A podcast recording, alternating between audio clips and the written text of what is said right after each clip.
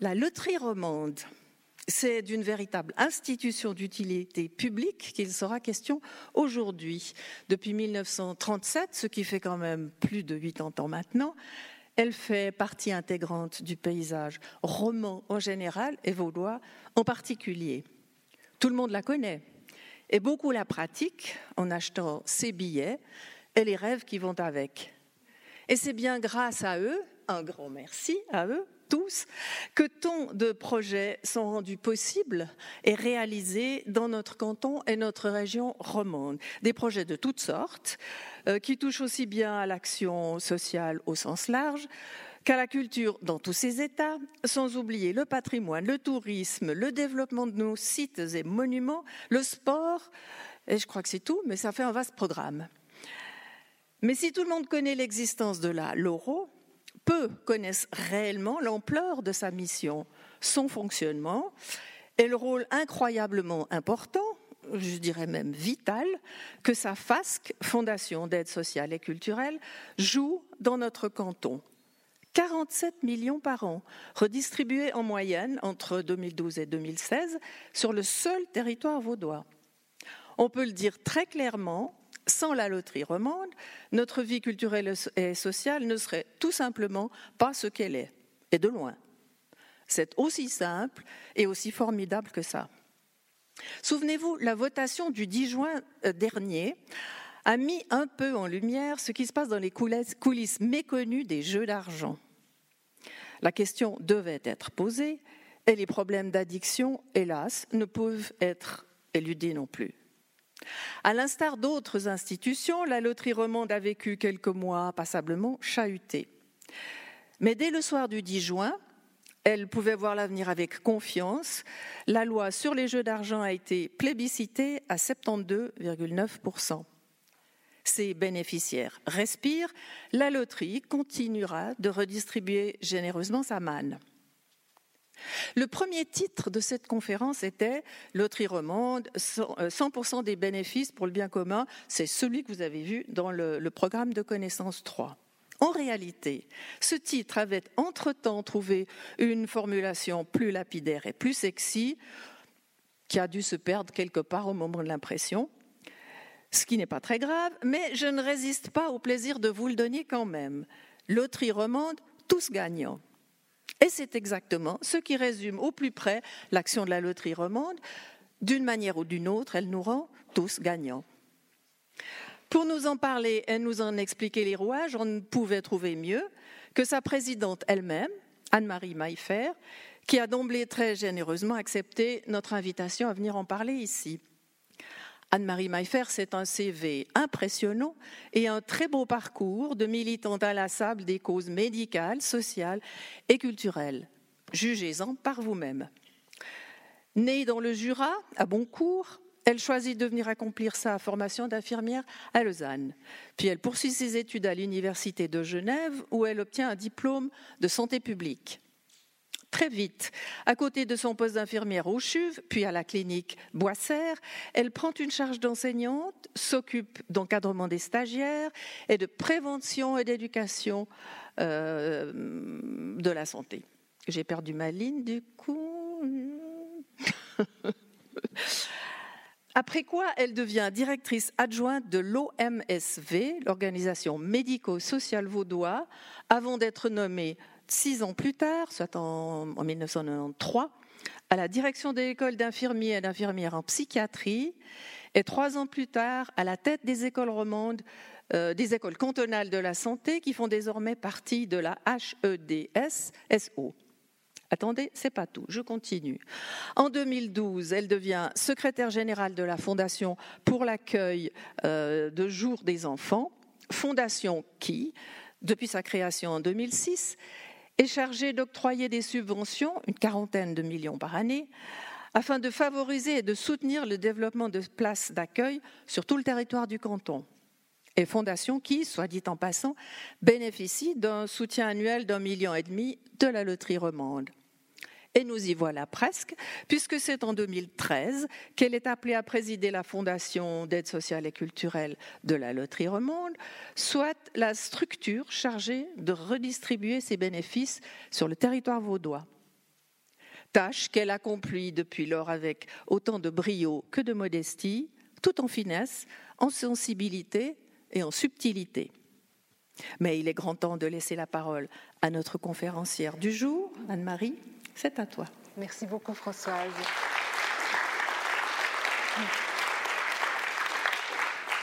Mesdames, Messieurs, je suis très heureuse d'être parmi vous aujourd'hui et de vous saluer chaleureusement. Je reconnais quelques visages dans cette noble assemblée.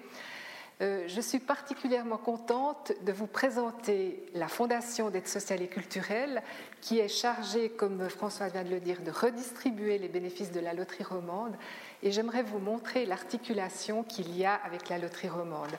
Euh, c'est vrai que je suis là, ça vient d'être dit, à ce poste depuis début 2013.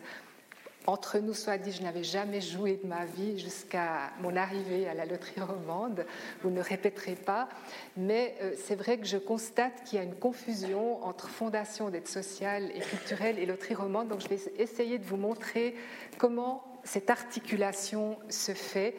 Euh, j'ai préparé un PowerPoint, c'est pas très original, mais je pense que ça aide aussi à visualiser euh, les différents niveaux que je vais vous présenter. La diapositive qui s'affiche euh, pendant que je vous que je vous parle, ça illustre la richesse des domaines qui sont soutenus par les contributions qui sont versés à des projets d'utilité publique dans le canton de Vaud et dans les autres cantons, bien évidemment. Donc vous voyez que c'est extrêmement diversifié. Donc la Fondation d'aide sociale est une fondation au sens euh, de, des articles 80 et suivants du Code civil. Je ne vais pas euh, m'étendre là-dessus, mais simplement rappeler la mission de cette fondation. Donc euh, qui est chargé par le canton, par un règlement, de redistribuer les bénéfices de la loterie romande, à l'exception du sport. J'y reviendrai dans ma présentation.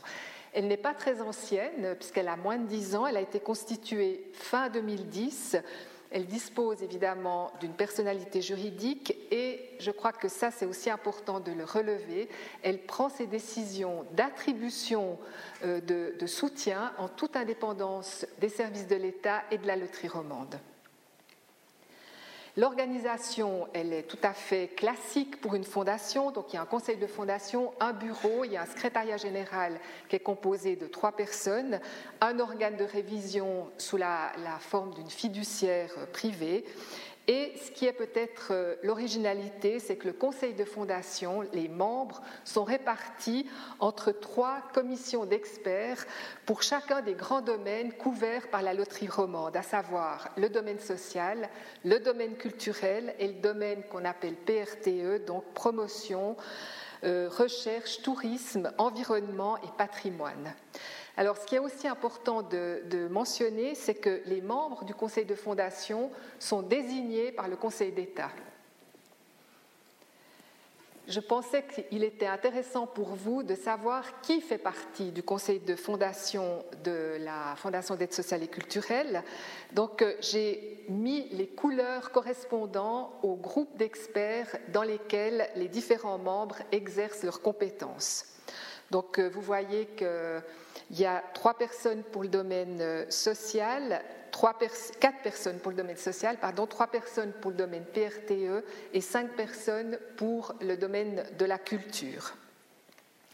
Les membres euh, qui sont suivis d'une euh, astérix sont, membres du bureau. Donc, c'est les trois présidents des commissions, le vice-président qui est M. Jacquier et moi-même. Donc le fonctionnement de la, FAS, vous pouvez bien l'imaginer, la Fondation d'aide sociale et culturelle ne, fonctionne pas en toute indépendance, sans cadre. Elle a effectivement un règlement du Conseil d'État qui fixe son organisation et ses moyens de contrôle. Par ailleurs, il y a un règlement d'organisation interne qui précise le règlement du Conseil d'État. Euh, mais qui est approuvé par le, Conseil d'État et il y a un règlement qui fixe les critères d'attribution des contributions où là, euh, tout le monde peut euh, consulter ces documents sur notre site Internet, c'est tout à fait transparent la manière dont on fonctionne. Je, rajouterai peut-être une chose qui me paraît très importante, c'est que nous avons également des règles de récusation dans le cas de conflit d'intérêts. Lorsque un membre d'une des commissions ou un membre du conseil de fondation a un conflit d'intérêts pour quelque raison que ce soit, il doit quitter euh, la salle pour ne pas participer au débat et à la prise de décision. Donc ça, c'est quelque chose qui est extrêmement important. Vous l'aurez également constaté que je ne fais pas partie d'une des commissions qui examine les dossiers en fonction des différents domaines, parce que mon rôle, c'est principalement de veiller à l'équité de traitement entre les différentes demandes et puis de veiller à ce que les règles soient respectées. Donc euh, je peux parfois intervenir en disant là, je trouve que nous n'avons pas traité ces deux demandes de, la même manière. Ça m'arrive extrêmement rarement, mais ça peut être euh, parfois euh, le cas. Donc peut-être revenir sur les montants distribués. Nous avons euh, un exercice annuel qui va du 1er juillet au 30 juin. C'est la raison pour laquelle on est toujours à cheval sur deux années. Donc la dernière année euh, qui a fait l'objet d'un rapport annuel, donc qui s'est arrêté à fin juin 2018, a été une année tout à fait exceptionnelle puisque c'est la première fois qu'on distribue plus de 40 millions euh, à des fins donc, de projets culturels, euh, sociaux et de PRTE. Donc, je le rappelle, les demandes concernant le sport sont adressées à une fondation particulière qui gère toutes ces demandes, à l'exception du domaine du handicap, qui est également géré par la Fondation d'aide sociale et culturelle. Vous verrez qu'il y a, si vous allez sur notre site, il y a beaucoup d'institutions qui font la promotion d'activités sportives euh, pour des personnes en situation de handicap et je pense que c'est très bien de pouvoir euh, avoir ça. Là, vous avez un rappel de nouveau des, différents domaines que nous soutenons. vous ben, voyez par exemple les ballons de Châteaudet, qui est euh, le domaine touristique. Vous avez les expositions, euh, par exemple le musée de l'Ermitage. Euh, vous avez la maison de la rivière, qui est en lien avec l'environnement. les cartons du cœur, Connaissance 3. enfin, il y a énormément de domaines et je ne vais pas vous énumérer toute la liste. Encore une fois, la liste de tous les bénéficiaires figure également sur notre site avec le montant qui leur a été accordé. Ce que je trouve intéressant peut-être de vous montrer, c'est comment ces 40 millions se répartissent par domaine. Alors tout d'abord, le domaine social, donc vous voyez que euh, tout d'abord, entre les trois domaines de fonds, vous avez bien évidemment la culture qui consomme plus de la moitié. Hein. donc euh, c'est clair que par rapport à l'ensemble des dossiers que nous recevons, les dossiers qui relèvent du domaine de la culture sont beaucoup plus importants numériquement que les autres. Le social, c'est à peu près un tiers, et puis euh, le reste, donc PRTE, un peu plus de 10%. Vous avez les montants que ça représente en dessous. Et euh, je vais vous montrer maintenant comment, à l'intérieur de chaque domaine, les différents secteurs et qu'est-ce que ça signifie. Alors tout d'abord, le domaine, social qui euh, se répartit tout d'abord en action sociale et personnes âgées. Donc euh, l'action sociale et les, les personnes âgées, c'est par exemple la Vivo, c'est par exemple Connaissance 3, c'est aussi, euh, par exemple, dans le domaine social, appartenance, qui est une, institution qui s'occupe de migrants. Et puis, vous avez euh, le santé et handicap. Dans santé et handicap, nous avons... Euh, j'ai tout d'un coup un problème. oui, l'association sportive des personnes handicapées de la Riviera et du Chablais. Ça, c'est un, exemple d'institutions bénéficiaires de nos soutiens. Et puis pour ce qui est de la jeunesse, eh bien, nous avons par exemple les passeports vacances, qui sont euh, une, action que nous soutenons euh, régulièrement. Et puis, par exemple, les groupes de scouts, qui sont également des, des tout comme, par exemple, Françoise Jonal a évoqué, l'accueil de jour des enfants dans ce canton. Alors pour ce qui est de la culture, vous voyez que le domaine le plus euh, couvert par nos soutiens, c'est le théâtre. Donc c'est 40%. Et puis, vous avez donc le cinéma, mais le cinéma, ça n'est pas la production de films. La production de films ne fait pas l'objet de soutien de notre part, puisque nous avons délégué cette compétence à une autre fondation qui s'appelle Cinéforum.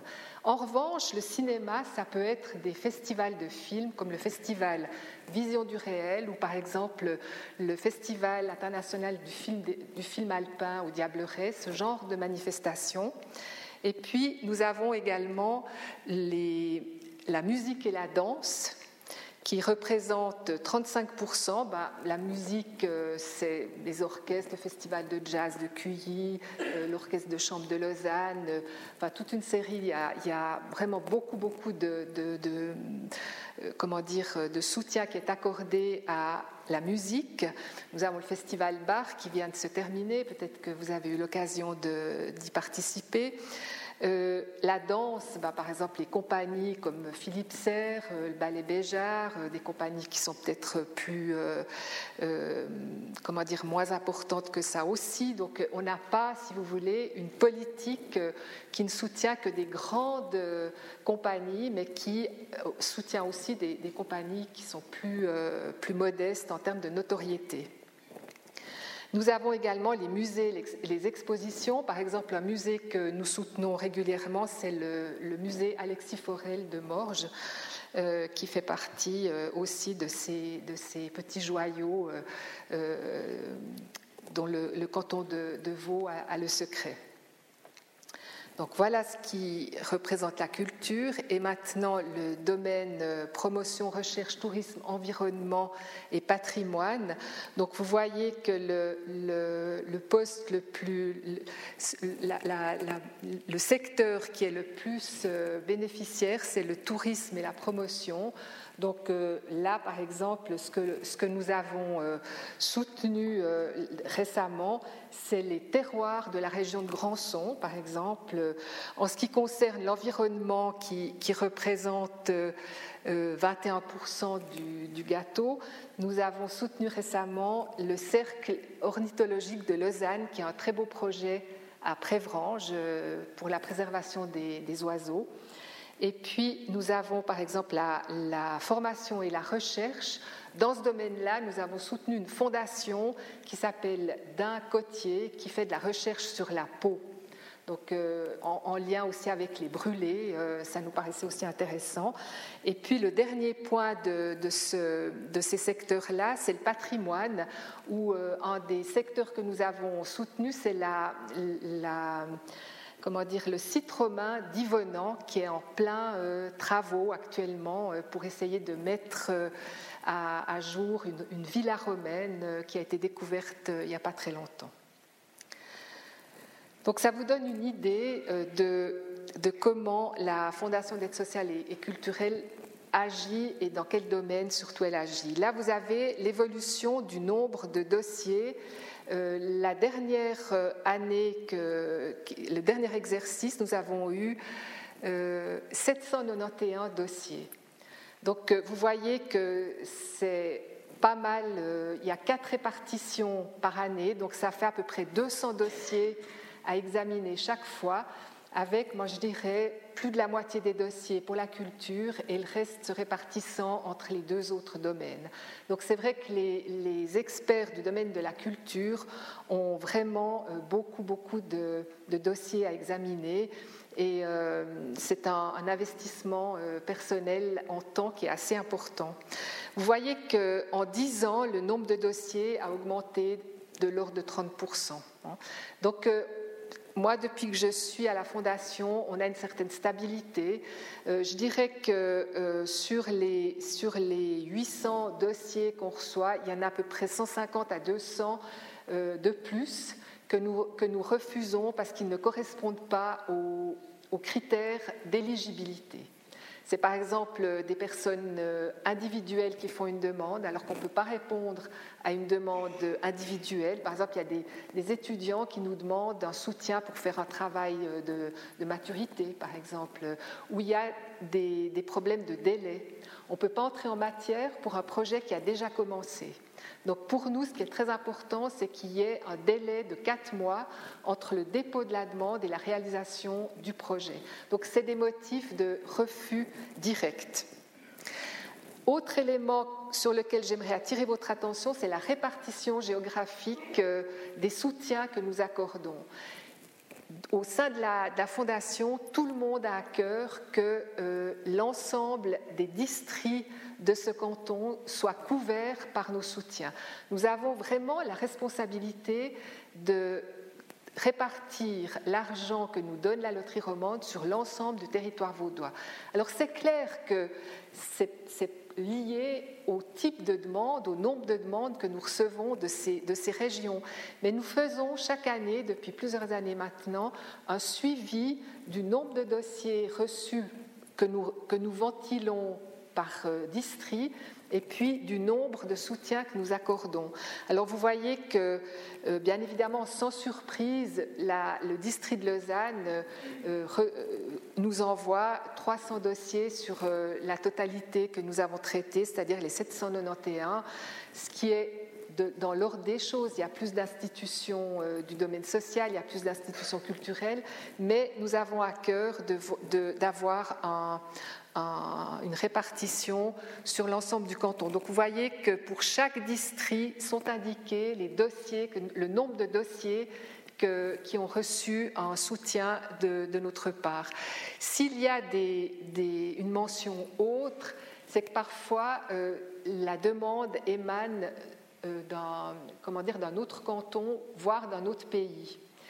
Euh, je vais illustrer mes propos. Si par exemple euh, nous avons une demande du festival Menuhin de Gstad pour l'organisation de concerts au pays d'en haut, bah, c'est clair que la demande elle va émaner de Gstad, donc elle sera dans autre. mais le, le, spectacle, le concert aura lieu dans le canton de Vaud. Idem, par exemple, pour une compagnie étrangère qui viendrait faire un spectacle de création dans le canton de Vaud. Eh bien, la création se fait dans le canton de Vaud, elle bénéficie à la population vaudoise, mais la, compagnie peut être étrangère. Donc, c'est ce qui explique euh, les, mentions euh, autres. Je vais peut-être rapidement euh, vous expliquer la demande, comment se fait la demande. Donc, on reçoit une demande, on voit si elle est éligible, si elle répond aux critères que j'ai euh, euh, énoncés tout à l'heure. Si elle est éligible, euh, elle, est traitée, on, examine le dossier et on regarde si le dossier est complet parce qu'on a toute une exigence de, pièces à joindre au dossier. Si le dossier n'est pas complet, on attire l'attention de l'institution qui nous fait la demande en disant votre dossier sera traité pour autant que euh, vous, complétiez le, dossier. Ensuite, euh, le dossier est examiné par la commission ad hoc qui va émettre un préavis euh, pour le conseil de fondation. Et le conseil de fondation va à son tour examiner le dossier et décider du soutien qui va être accordé à, ce projet. Ensuite, ben, bien évidemment, euh, il, y aura une décision de soutien total, partiel ou d'un refus, et puis l'information de l'institution. Ce que j'aimerais peut-être vous montrer aussi, c'est le rapport entre le volume financier correspondant aux demandes et ce que nous pouvons accorder chaque année euh, en me référant au dernier exercice. Donc, euh, pour l'exercice 2017-2018, nous avons eu des demandes qui représentent 56 millions et nous avons pu accorder un peu plus de 40 millions. Donc, euh, c'est comment dire, un rapport qui est, pas mal, mais c'est vrai qu'il y a quand même quelques déçus dans, l'opération. Et si vous voulez, on pourrait satisfaire tout le monde puis faire un arrosage, hein, dire ben voilà, on a tant d'argent, on répartit euh, euh, à, tout le monde et puis euh, comme ça personne n'est déçu parce qu'on refuse. Et en fait, on, ne veut pas entrer dans ce qui pourrait être une facilité parce que l'arrosage, ça peut pénaliser des projets très intéressant et très important parce qu'ils ils reçoivent quelque chose, mais ce n'est pas suffisant pour faire euh, ce qu'ils aimeraient, qu'ils aimeraient, réaliser. Donc, euh, c'est vrai qu'on examine avec beaucoup d'attention chacun des projets, on regarde les autres sources de financement, parce que la Fondation d'aide sociale et culturelle a un principe, c'est de ne pas couvrir la totalité des dépenses, puis en fonction de ça, la commission d'experts dans un premier temps, le conseil de fondation dans un deuxième temps, prennent une décision euh, qui est la, la, meilleure possible. Voilà. Et puis le suivi des dossiers. Alors c'est clair que nous avons, après la lettre d'octroi euh, du soutien, nous vérifions que le dossier soit complet, parce que c'est vrai qu'il y a des pièces justificatives ou des pièces qui, euh, montrent que le projet se réalise bien euh, comme, comme annoncé, qui ne peuvent pas être produites tout de suite. Donc on attend que le dossier soit complet. Et puis ensuite, on fait le versement. Et après que le versement a été fait, nous avons encore, nous demandons une attestation des vérificateurs de compte et puis des justificatifs. Il peut arriver parfois que le projet sa réalisation soit moins euh, coûteuse que ce qui avait été budgété. Dans ces conditions, nous demandons à l'institution de nous, informer et puis à ce moment-là, nous regardons en fonction du montant, euh, si c'est quelques milliers de francs, puis qu'il y a éventuellement quelque chose qui peut être fait dans l'institution, on donne notre accord pour que l'institution ne nous restitue pas ce montant, mais il arrive très souvent que nous demandions la restitution du montant quand c'est 100 000 francs ou, parfois davantage, euh, c'est restitué et c'est réinjecté dans le pot commun et redistribué euh, à l'occasion d'une nouvelle répartition. Alors, pour en savoir plus par rapport à la FASC, je vous invite à aller sur notre site internet, enfin, c'est le site internet de la Loterie Romande qui présente euh, euh, le canton de Vaud avec tous les autres cantons. Mais peut-être que je reviendrai à l'organisation euh, intercantonale dans la deuxième partie de ma présentation qui va viser plutôt la loterie romande. Mais je ne sais pas si vous avez des questions concernant cette première partie de présentation. Bonjour, merci pour votre exposé. Euh, la question en matière de culture, est-ce qu'une euh, institution qui reçoit déjà un subside communal ou cantonal a droit à quelque chose de votre part? Oui, bien sûr, c'est même souhaité, si vous voulez. Nous, trouvons extrêmement important que la loterie romande soit subsidiaire au pouvoir public. Et, c'est vrai qu'un soutien, par exemple, du canton, de, la commune, voire de la confédération, est quelque chose qui est très très important et qui est chaque fois examiné dans, les dossiers que nous recevons. D'ailleurs, dans le questionnaire que les bénéficiaires doivent remplir, il y a une rubrique autre soutien et on tient à ce que euh, cette rubrique soit bien euh, remplie et ça fait partie, si vous voulez, de l'examen de complétude du dossier. Alors c'est vrai que c'est un critère qui est plutôt positif. En fait, alors, selon le montant que reçoit cette institution, vous intervenez partiellement ou voire pas du tout si elle reçoit suffisamment de la commune ou de l'État. Alors, c'est clair que si on voit que les besoins de financement euh, ne sont pas avérés, euh, on ne va pas, euh, comment dire, ajouter quelque chose qui n'est pas nécessaire. Mais c'est, moi, j'ai jamais vu de demandes qui nous sont parvenues qui est basé sur un budget complet et puis on nous demande d'intervenir. Ça n'est jamais arrivé. En général, euh, ce que font les institutions, c'est qu'elles disent quel est le coût total du projet, puis comment euh, le financement est assuré. Et puis sur cette base-là, elles nous font une demande en disant ben, 30 000 francs ou je ne sais pas, ça dépend de l'ampleur du projet.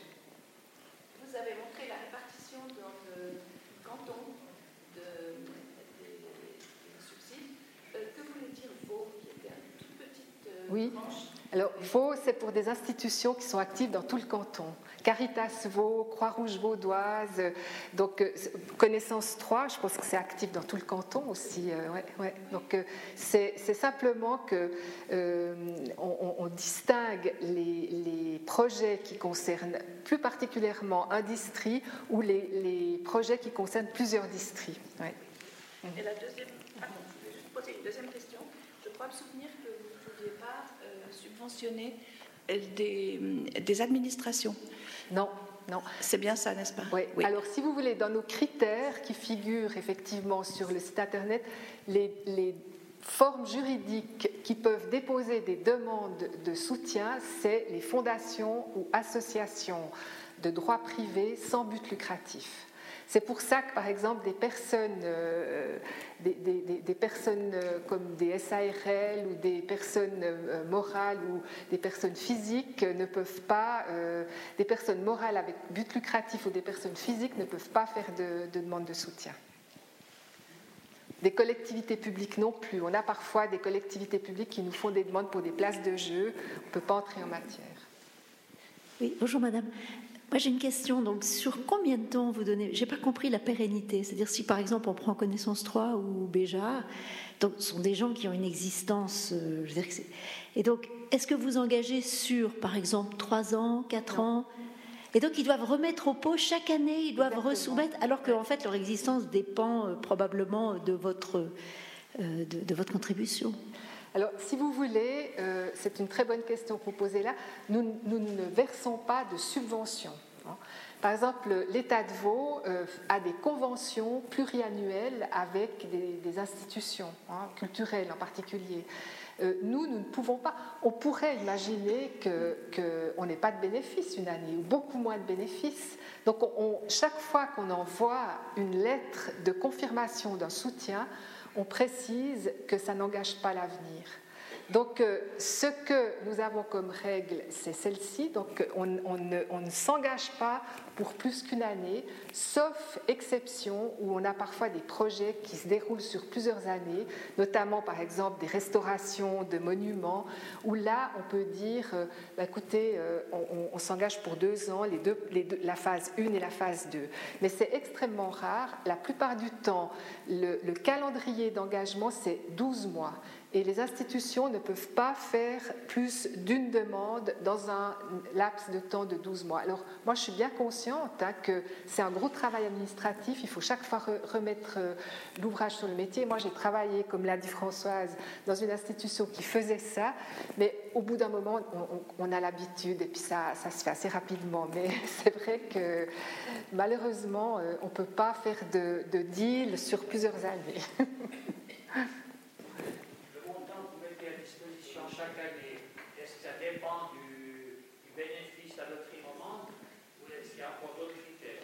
uniquement du bénéfice net de la loterie romande.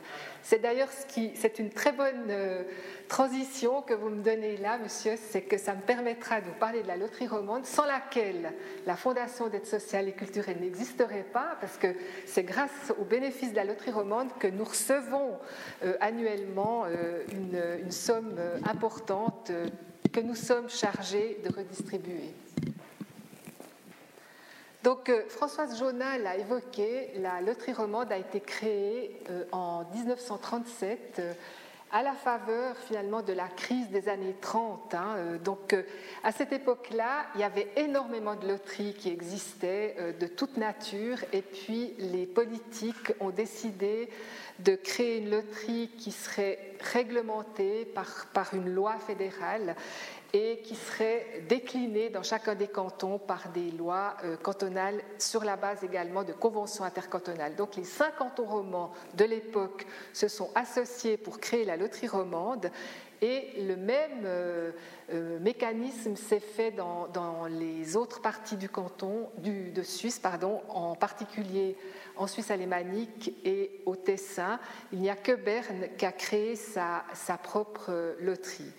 En 1979, euh, ben, vous le voyez, le Jura, euh, canton du Jura a rejoint la loterie romande qui, du coup, euh, est devenue. Donc, la Société de, loterie romande est une association qui est régie par les articles 60 et suivants du Code civil suisse. Elle a son siège à Lausanne. Son but, c'est vraiment d'organiser et d'exploiter des jeux d'argent et des paris sportifs euh, euh, et hippiques. Hein. Donc, euh, elle a cette mission-là. Donc, si vous voulez, aujourd'hui, ce qui est intéressant, c'est de voir les différents jeux qui sont euh, exploités par la loterie romande, donc euh, avec également des, jeux hippiques et des paris sportifs. Je ne vais pas rentrer dans le détail, euh, je ne suis pas là non plus pour faire la, promotion des, jeux de la loterie romande. Par contre, ce qui me paraît important, c'est de vous montrer comment est structurée cette entreprise. Donc vous avez en bleu la conférence romande de la loterie des jeux avec euh, six membres. C'est un représentant par canton, donc un conseiller d'État par canton. Pour le canton de Vaud, c'est M. Philippe Lebas qui est membre de cette euh, conférence qui a principalement comme objectif le contrôle. Sur cette base-là, bah, vous avez la loterie romande avec sa propre structure et cette propre structure, je J'y reviendrai tout à l'heure dans le détail. Elle, là, bah, c'est devenu là, c'est l'Assemblée générale, 30 membres. Ces 30 membres sont désignés par chacun des six cantons, donc au prorata de la population euh, résidente du canton. Donc euh, le canton de Vaud, aujourd'hui, a huit membres dans, cette Assemblée générale. Euh, elle est présidée par M. Fournier, donc, qui est actuellement conseiller aux États. Et puis, euh, vous avez un représentant par canton euh, pour ce qui est de l'Assemblée générale, du conseil d'administration, euh, un représentant par canton. Pour le canton de Vaud, c'est Madame Anne-Catherine Lyon qui a été désignée l'année dernière. Et puis, vous avez la direction générale de la loterie romande. Mais je vais revenir au slide précédent. Voilà. Vous avez donc la partie supérieure, le contrôle, la partie euh, orange qui est l'exploitation des jeux et qui génère des bénéfices, et vous avez la partie verte qui est la répartition des bénéfices dans les six cantons romans dans les trois domaines et les différents secteurs qui figurent euh, sur la diapositive. Et vous avez une autre structure qui est tout à fait sur euh, la droite, c'est la conférence des présidents. Cette conférence des présidents, elle reçoit à peu près 10% du bénéfice pour des projets d'envergure supracantonale. On a, euh, si vous voulez, bien évidemment, euh, je, vais illustrer mon propos par le trésor de l'abbaye de Saint-Maurice. Vous rappelez que quand on a fêté le 1500e anniversaire de l'abbaye de Saint-Maurice, il y a eu la restauration et la valorisation de ce trésor qui a été même exposé au Louvre, peut-être vous en souvenez-vous. Et là, cette conférence des présidents a participé à la valorisation de, ce trésor. On n'a pas besoin d'explications complémentaires pour montrer qu'il s'agit bien d'un projet qui a une, comment dire, qui, dépasse les frontières du canton du Valais. Et puis, vous avez effectivement le sport, puisque euh, la loterie romande soutient également des projets dans le domaine du sport. Donc là, j'ai présenté tout à l'heure euh, les trois euh, niveaux de la loterie romande et là, je vais rapidement rappeler le cadre législatif puisqu'il est en plein changement. Donc on a deux lois fédérales, une loi pour les jeux d'argent qui date de 1923. Donc vous voyez que la, nouvelle loi, je pense qu'elle elle, s'impose aujourd'hui parce que le, monde a quand même changé depuis 1923. Et puis vous avez la loi sur les maisons de jeux, donc les casinos, qui date, elle, de 1998. Mais ces deux lois vont euh, devenir caduques à la fin de cette année, puisque la nouvelle loi entre en vigueur au début de, 2019. Pardon.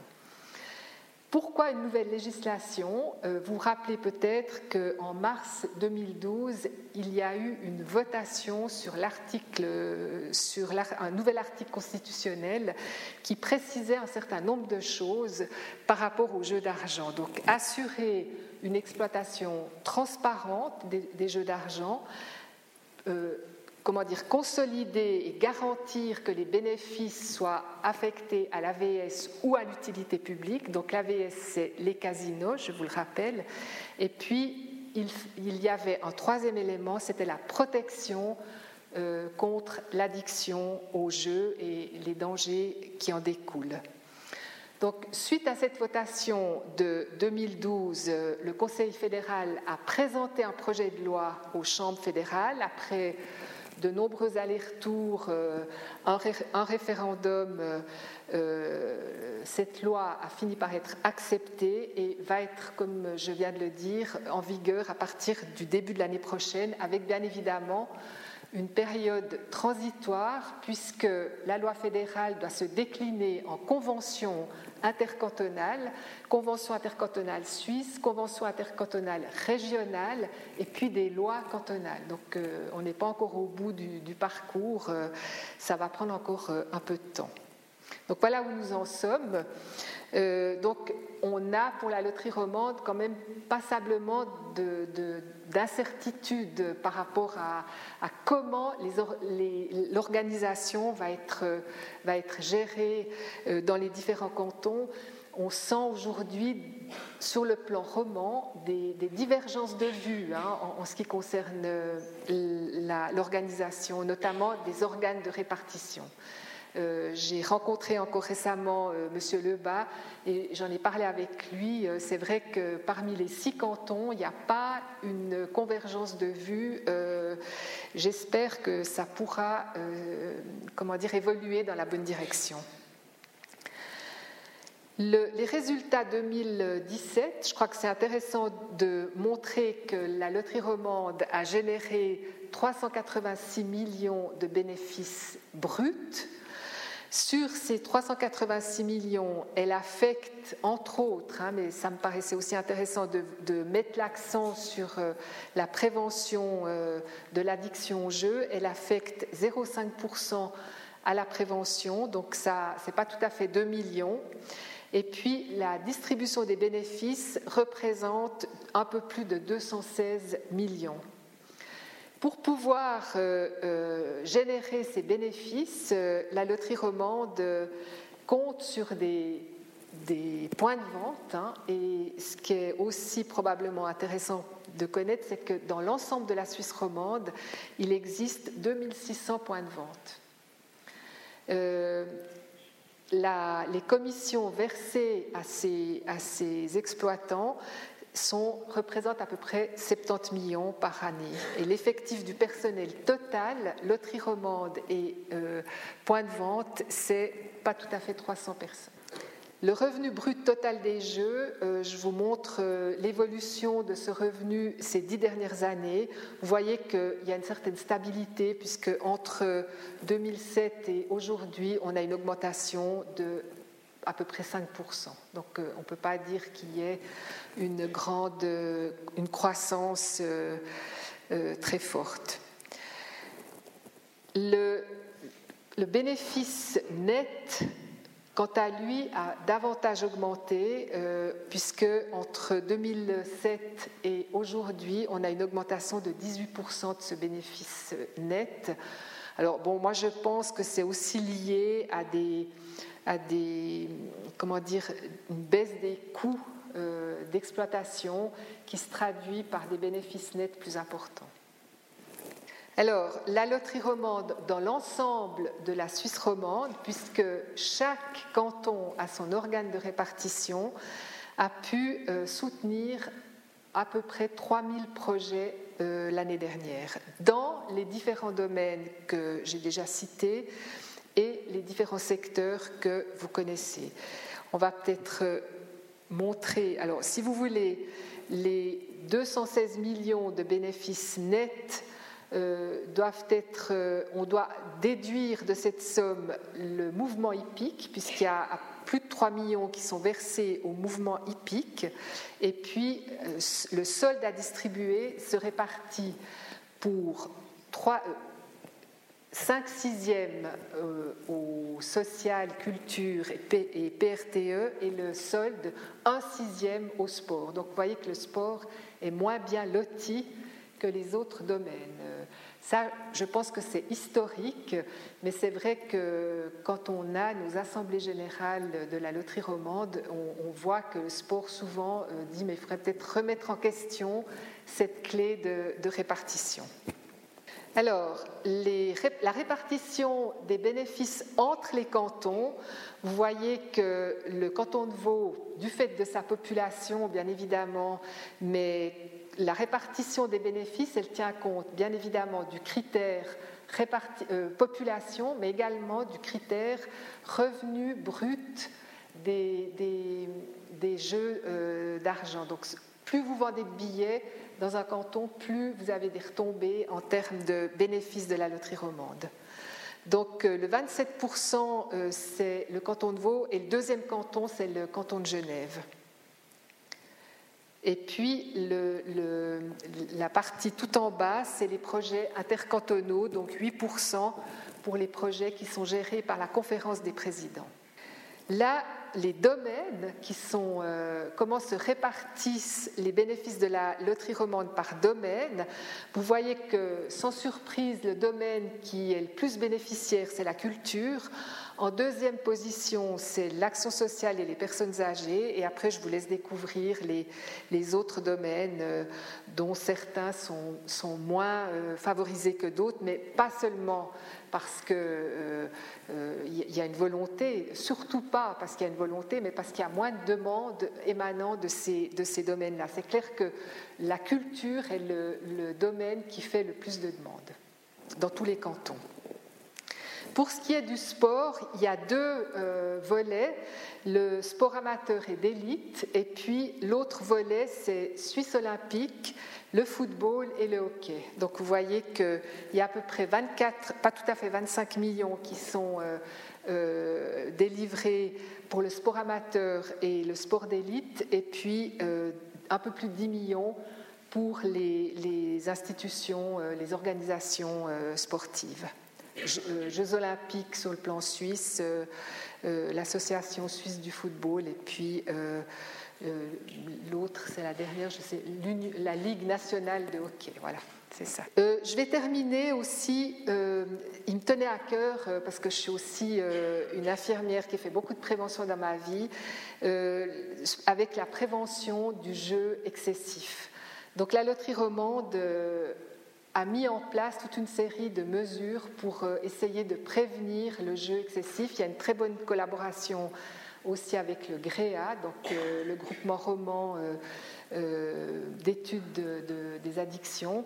Et puis, elle fait beaucoup de formations à côté des 2 millions, pas tout à fait, qui sont versés pour des actions de prévention.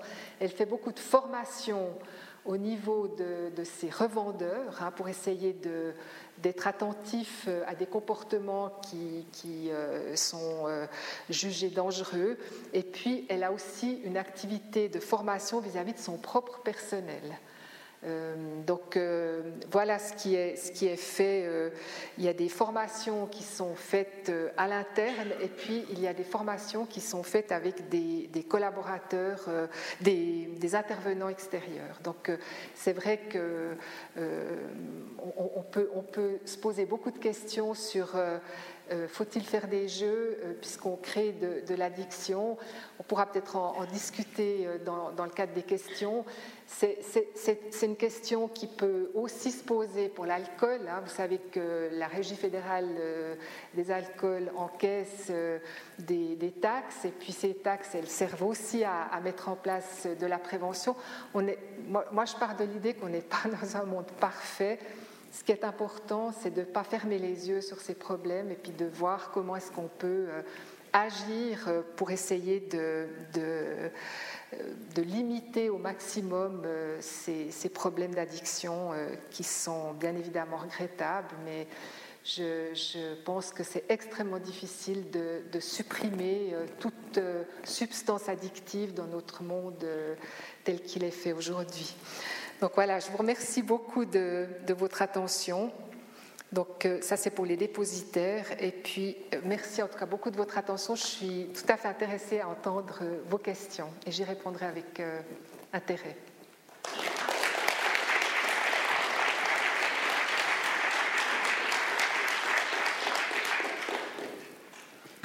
Voilà, impressionnant, non? C'est à vous maintenant. Qui, veut, qui souhaite la parole Qui souhaite poser la première question Elle est suivante. Bonjour, merci de votre exposé. Je voulais savoir, est-ce que ceux qui jouent à l'euro-million, au Suisse Lotto, ils font concurrence à la loterie romande? Non, parce que le Suisse Lotto est organisé par la Loterie Romande et puis l'Euromillon également, parce qu'il y a des accords euh, avec euh, les pays de l'Union européenne pour euh, que ce soit, un, comme son nom l'indique, hein, Euromillion, ça, touche plusieurs pays, dont la Loterie Romande en tout cas. Si quelqu'un gagne 100 millions, est-ce que c'est la Loterie Romande qui pourrait leur payer? alors, c'est effectivement une très bonne question que, vous soulevez. Si, par exemple, dans le cadre de l'euro-million, euh, le gagnant est un, ressortissant suisse, c'est la loterie romande qui devra payer. Merci. Alors, ce que j'aimerais peut-être profiter de vous dire en attendant la prochaine question, c'est que je n'ai aucun truc pour euh, gagner. Donc, euh, c'est, Alors, je vous, ai dit qu'en arrivant, j'avais jamais acheté de billets. Ça m'arrive d'en acheter quelques-uns. Je ne suis pas une addict, mais j'ai jamais gagné. oui, vous avez mentionné quelle somme est payée aux dépositaires. Mais quels sont les frais d'administration, membres de commission, etc., euh, autres frais, disons? Alors, si vous avez, vous avez le bénéfice brut hein, euh, de, de, la loterie romande, dans mon souvenir, c'est à peu près 416 millions, et puis le bénéfice net, donc euh, vous voyez euh, la différence. Donc, bon, il y a, beaucoup de frais. Hein. Il y a les frais informatiques, il y a les frais de, fabrication des billets. Enfin, moi, je n'ai pas le, comment dire, le détail, parce que comme je vous l'ai dit, je, ne fais pas partie de la loterie romande. Hein, euh, et par exemple, les, jetons de présence des, membres du conseil d'administration, je ne les connais pas, monsieur. Peux pas vous les communiquer. Je voulais vous remercier de la clarté de vos explications, parce que je dois avouer que même si j'en ai bénéficié dans mes précédentes fonctions, je n'ai jamais rien compris au système de fonctionnement de la loterie romande. Parce qu'on dit toujours loterie romande, mais en fait il s'agit de différents organismes, comme je l'ai vu maintenant. Et je pense que pour quelqu'un qui veut adresser une demande, c'est pas toujours facile de savoir à qui s'adresser. Parce que si je vous ai bien comprise, il y a votre fondation d'une part, qui couvre certains domaines, mais il y a l'organe de répartition qui couvre les mêmes domaines. Alors, si vous Culture, environnement, etc. Notre fondation, elle fait office d'organe de répartition. Donc c'est mhm. la même chose pour le canton de Vaud. Mais chaque canton a son organisation. Ça, Et vous avez une organisation intercantonale pour des projets qui réunissent au moins quatre cantons ou bien un projet qui est vraiment mhm. euh, qui a, une, notoriété qui est, qui est, largement euh, euh, au-delà de, du canton qui, qui, pourrait présenter la demande. Donc c'est mhm. l'organe de répartition c'est la Fondation d'aide sociale et culturelle dans le canton de Pour le qui fait office de, ça. Mais si vous voulez, moi j'ai accepté avec plaisir de venir euh, vous présenter ce modèle euh, d'organisation parce que je me rends bien compte dans mon activité de tous les jours que la plupart des gens ne, font une, très confusion. Moi, quand je dis je suis, je suis présidente de la Fondation d'aide sociale et culturelle, personne ne sait ce que c'est. Alors je dois dire de la loterie romande. Ah oui, oui, oui, la loterie romande. Donc on est, on est réduit à la loterie romande. C'est clair, comme je l'ai dit, sans la loterie, on n'existe pas. On a besoin de la loterie pour avoir de l'argent à distribuer. Mais c'est vrai qu'on distribue les montants en toute indépendance. La loterie n'a rien à nous dire du point de vue des, soutiens que nous, que nous accordons. Mm-hmm.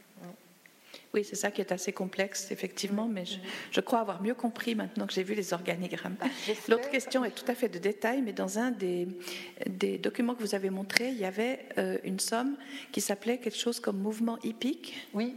Qu'est-ce que c'est? Alors, si vous voulez, euh, la loterie romande soutient ce qu'on appelle l'ADEC, qui est une, une, association qui s'occupe d'hippisme de, à Avanches je ne sais pas exactement de quoi euh, il en ressort, mais je crois que c'est des courses de chevaux qui sont organisées dans le cadre de, ce mouvement hippique. Et la loterie romande d'emblée verse un montant annuel euh, à cette euh, association. Merci Madame pour votre présentation. J'aurais juste une question, si vous pouvez nous dire un peu, vous avez parlé de 3000 projets d'une année, quel est l'éventail de sommes attribuées à ces différents projets? Alors, c'est très très large. Vous avez des projets pour lesquels on verse 2000 francs, puis des projets pour lesquels on verse plusieurs millions. Ouais, c'est très, l'éventail est extrêmement, extrêmement large. Je, vais illustrer mes propos, par exemple, Agora, qui est ce nouveau centre de recherche euh, contre le cancer qui a été construit au, au CHUV, je crois qu'on a versé pas loin de 3 millions pour ce, de mémoire. Hein, il faudrait que je regarde. Donc c'est vrai qu'on a, et puis il y, a, je vous ai parlé de, de la Vivo qui organise euh, des, repas de Noël pour ses bénéficiaires euh, qui sont nécessiteux. On soutient ces repas de Noël, puis c'est 2000 francs si vous voulez. Donc c'est vrai qu'on a, c'est aussi ce qui est très intéressant dans, le travail qui est le mien, c'est la diversité des, projets, des personnes qui les portent. Euh, et puis, moi, ce que je trouve fabuleux, c'est d'avoir des feedbacks de gens qui viennent vous dire à quel point notre soutien a, changé leurs conditions de travail. Je suis allée dans un, établissement euh, euh, pour personnes vieillissantes handicapées. Et puis on a financé deux choses, des parquets amortissants et puis une baignoire qu'on peut régler. Et je suis visiter ce lieu et les gens me disaient nos personnes âgées tombent beaucoup moins parce que le, sol amortit les chocs. Et la baignoire, pour le personnel, on a, on a beaucoup moins de problèmes de dos. Et moi, vous ne pouvez pas savoir, comme je, comme je suis contente quand je, quand je peux constater ça, et je trouve que c'est assez extraordinaire. Quoi, Alors, vous voyez que la diversité, elle est elle est vraiment euh, très très grande euh, par rapport à, aux montants qui sont accordés.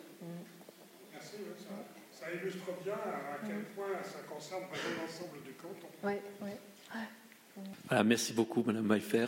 Je crois qu'on a beaucoup compris, je vous l'avez très bien expliqué. Moi, j'ai deux petites questions. La, première, elle est un petit peu provocatrice, mais vous me permettez de le faire.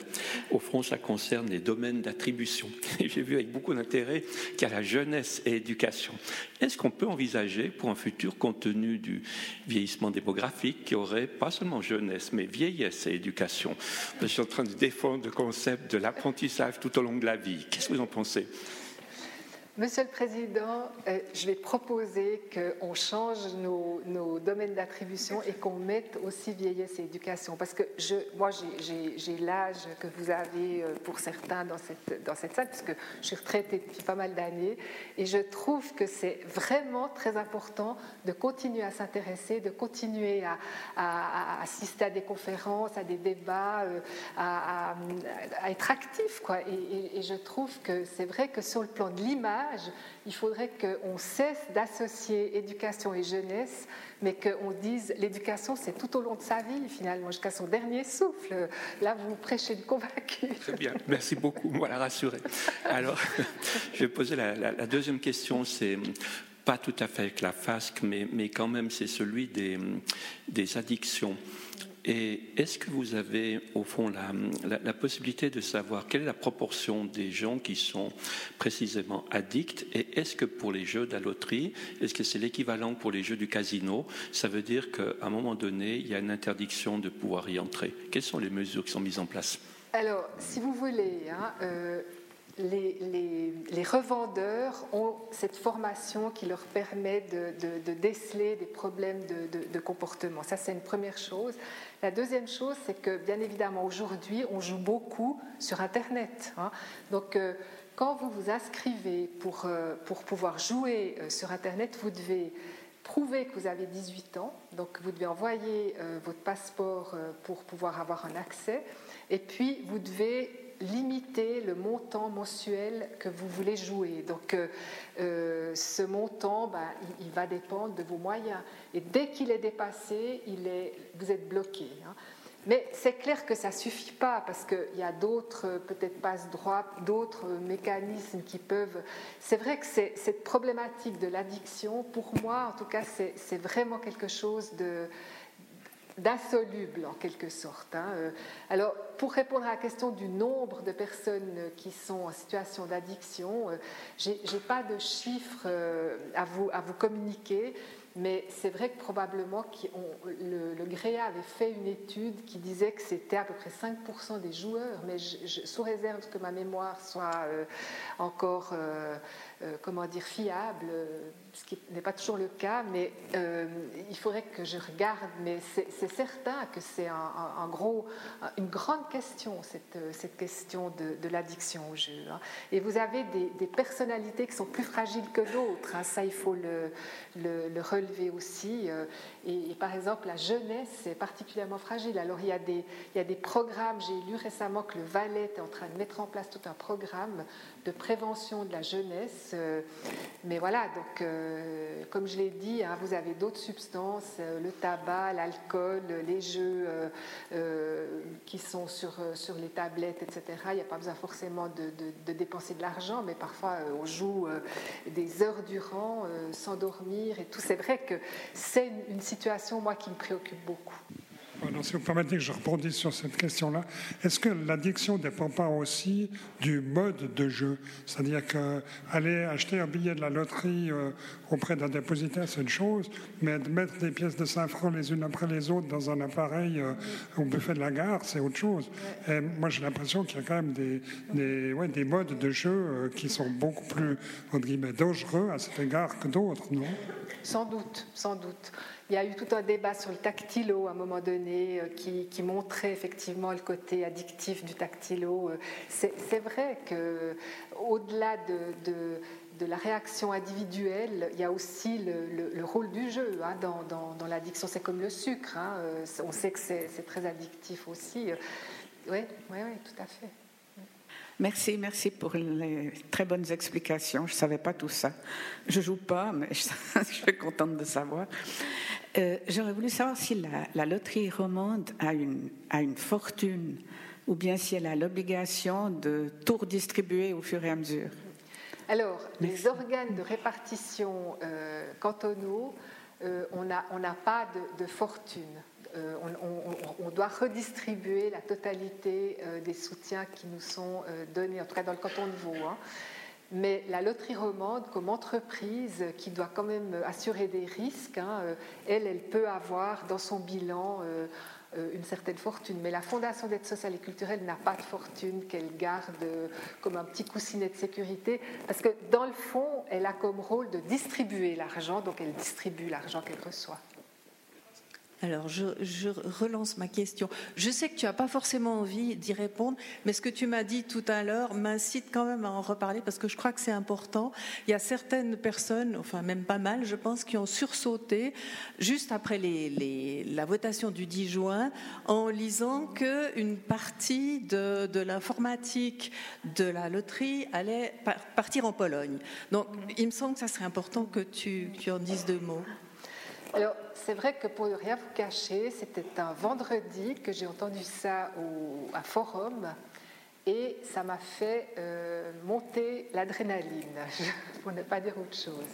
Et puis, euh, après cette réaction un peu épidermique, j'ai essayé d'en savoir un peu plus sur les raisons pour lesquelles euh, la loterie avait pris ce type de décision. Alors d'abord, ce que j'ai appris, c'est que l'entreprise polonaise est une multinationale spécialisée dans, la, gestion informatique des jeux d'argent. Euh, et que la loterie romande a déjà depuis euh, plusieurs années, je pense pas loin de 20 ans, un contrat avec cette entreprise. par ailleurs, ce qui m'a été dit, c'est que le, service informatique de la loterie romande doit déjouer à peu près 40 tentatives de hacking par jour. Euh, donc, ils ont besoin d'une sécurité absolue dans le domaine de la gestion des jeux euh, à la loterie et que c'est principalement pour ce type de compétences qu'il y a un contrat qui a été fait avec cette entreprise, mais qu'il euh, ne s'agissait pas de, délocaliser des postes, mais simplement d'utiliser les compétences qui avaient déjà été euh, euh, mises à profit depuis, depuis bien des années. Et j'ai regretté en fait qu'il n'y ait pas une meilleure explication. Alors c'est vrai que c'est regrettable pour les personnes qui ont été licenciées, mais vous savez, le domaine de l'informatique, c'est un domaine qui est très vite, euh, où on est très vite dépassé. Hein. Alors peut-être qu'on aurait pu trouver des solutions pour ces personnes. Moi, je l'aurais souhaité. Alors les cantons se sont emparés de, cette question, vous l'avez vu. Donc, les cinq grands conseils ont déposé des interpellations. Alors, je ne sais pas où ça en est aujourd'hui. Je crois que le conseil d'administration va reprendre cette question lors de sa prochaine réunion. Mais c'est vrai que la, communication n'a pas été très, très constructive, j'ai trouvé. C'est vrai que l'appétit vient en mangeant, c'est un peu pareil, plus on a d'informations, plus on aimerait en savoir plus. Mais j'ai juste une question par rapport au jury euh, ou au groupe d'experts qui va examiner les, dossiers. Au fond, comment ça se passe? Est-ce que c'est un score qui donne pour euh, choisir les dossiers préférentiels? Euh, J'ai vu, enfin, vous nous avez indiqué qu'il y avait un règlement sur les critères, mais c'était les critères aussi d'attribution. Vous pouvez nous dire en deux mots comment ça se passe? C'est un gros travail. Hein. vous avez dit 200 dossiers par session. Si vous voulez, euh, moi, comme je vous l'ai dit, je ne fais pas partie euh, des, experts, mais je vais de temps en temps assister à une commission pour voir comment euh, ça fonctionne. Alors, chaque expert doit prendre connaissance du dossier et préparer son évaluation. Donc on évalue la pertinence du projet, on évalue euh, le montant qui est demandé, euh, euh, est-ce que finalement c'est un projet qu'on souhaite soutenir parce qu'il a des retombées d'utilité publique ou pas, est-ce que c'est plutôt un projet personnel? On a, aussi parfois des associations qui sont créées par des individus qui veulent promouvoir un projet personnel. Donc tous ces éléments sont examinés et après la commission se réunit et il y a un débat en disant, en général, le président ou la présidente disent, voilà moi ce que je propose. Et puis, euh, il, y a, un débat assez nourri en disant, mais non, moi je trouve que c'est, c'est pas, euh, c'est pas ça. Et puis, finalement, on arrive à, c'est par consensus que se prend le, le, c'est pas une décision, c'est un, préavis. Alors moi, je, je regarde tous les dossiers pour la, séance du conseil de fondation. Tous les dossiers, je les, parcours.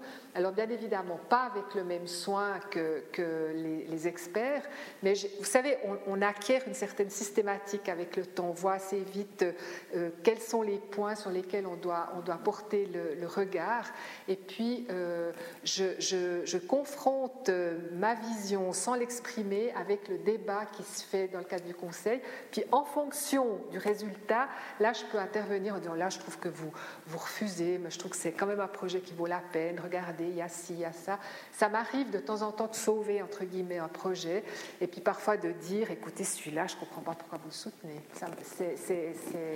Mais euh, il a pas, on n'est pas dans un système où on, on fait une analyse peut-être aussi fine que quand c'est des projets de recherche du Fonds national, où là, on a vraiment des critères il faudrait beaucoup trop d'experts, parfois du domaine. Hein. Euh, c'est vrai que l'éventail des, dossiers est tellement large qu'on n'a jamais la totalité, euh, notamment dans le domaine de la recherche. Hein. Euh, alors c'est vrai que souvent on fait appel à des experts externes pour nous, nous, aider à, ne pas entrer dans un projet qui ne tient pas la route.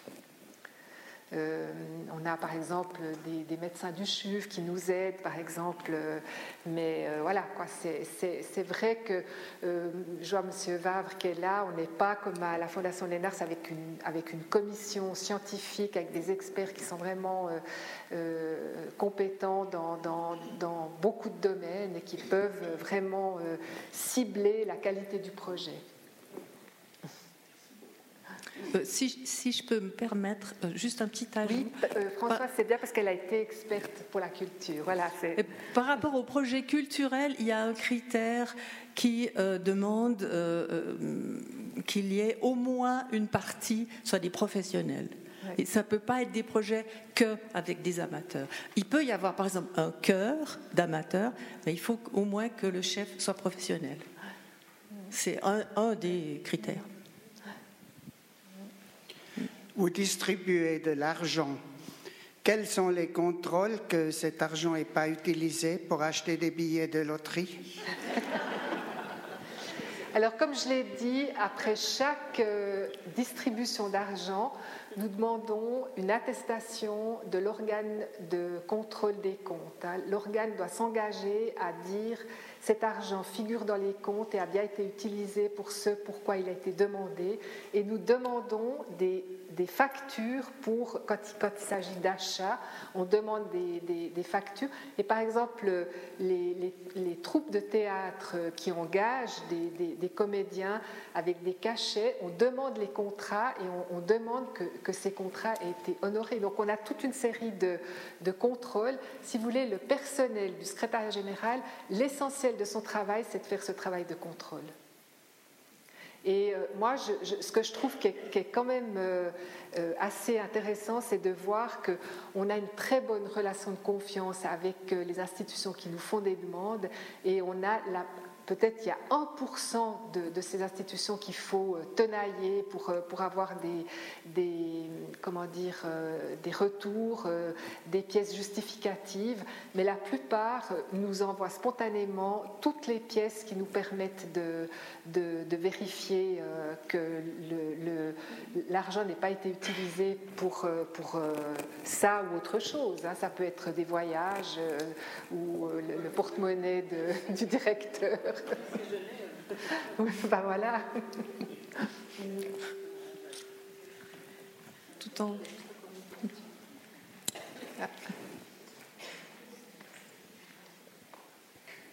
Oui, merci pour votre exposé. Euh, j'ai cru comprendre que vous avez à peu près 40 millions, grosso modo, à répartir chaque année. Qui supporte ou qui finance vos frais de fonctionnement? Alors, si vous voulez, les frais de fonctionnement sont, sont euh, couverts par, euh, par euh, les bénéfices, mais je vous rassure, c'est moins de 2% nos frais de fonctionnement. Euh, je, peux me targuer de vous dire qu'on vit d'une manière extrêmement modeste à la, Fondation d'aide sociale et culturelle. On a des locaux, tout ce qu'il y a de plus simple, on, a des frais généraux euh, limités au maximum. Les jetons de présence, euh, c'est 150 francs par demi-journée, donc vous voyez qu'on n'est pas dans, des, dans des excès. On, a, le conseil de fondation, c'est un repas offert par année, c'est le repas de Noël, et puis en général, on va euh, à la pomme de pain ou dans un, dans un restaurant euh, qui, est, tout sauf somptuaire. Donc euh, on est vraiment très à cheval sur une utilisation économe des, des, frais généraux.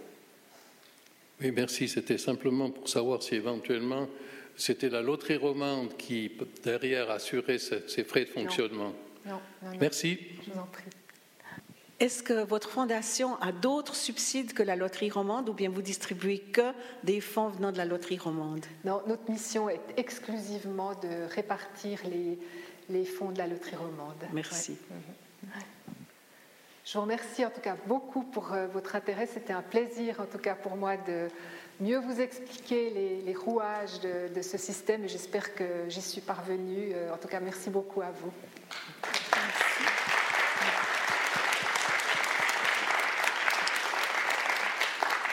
Alors, merci aussi à vous, à vous tous, et rendez-vous lundi prochain, donc 26 novembre, même lieu, même heure, où vous retrouverez Monsieur Francis Cousin, ancien ambassadeur, qui vous parlera de diplomatie et vous invitera à passer des clichés à la réalité. Bon retour chez vous. On efface tout, on rembobine. Je me suis complètement trompée. Donc lundi prochain, c'est le, donc c'est le 3 décembre, c'est juste euh, il sera question de la figure du Christ dans la photographie et c'est euh, Madame Nathalie Ditchi qui présentera la conférence, avec toutes mes excuses.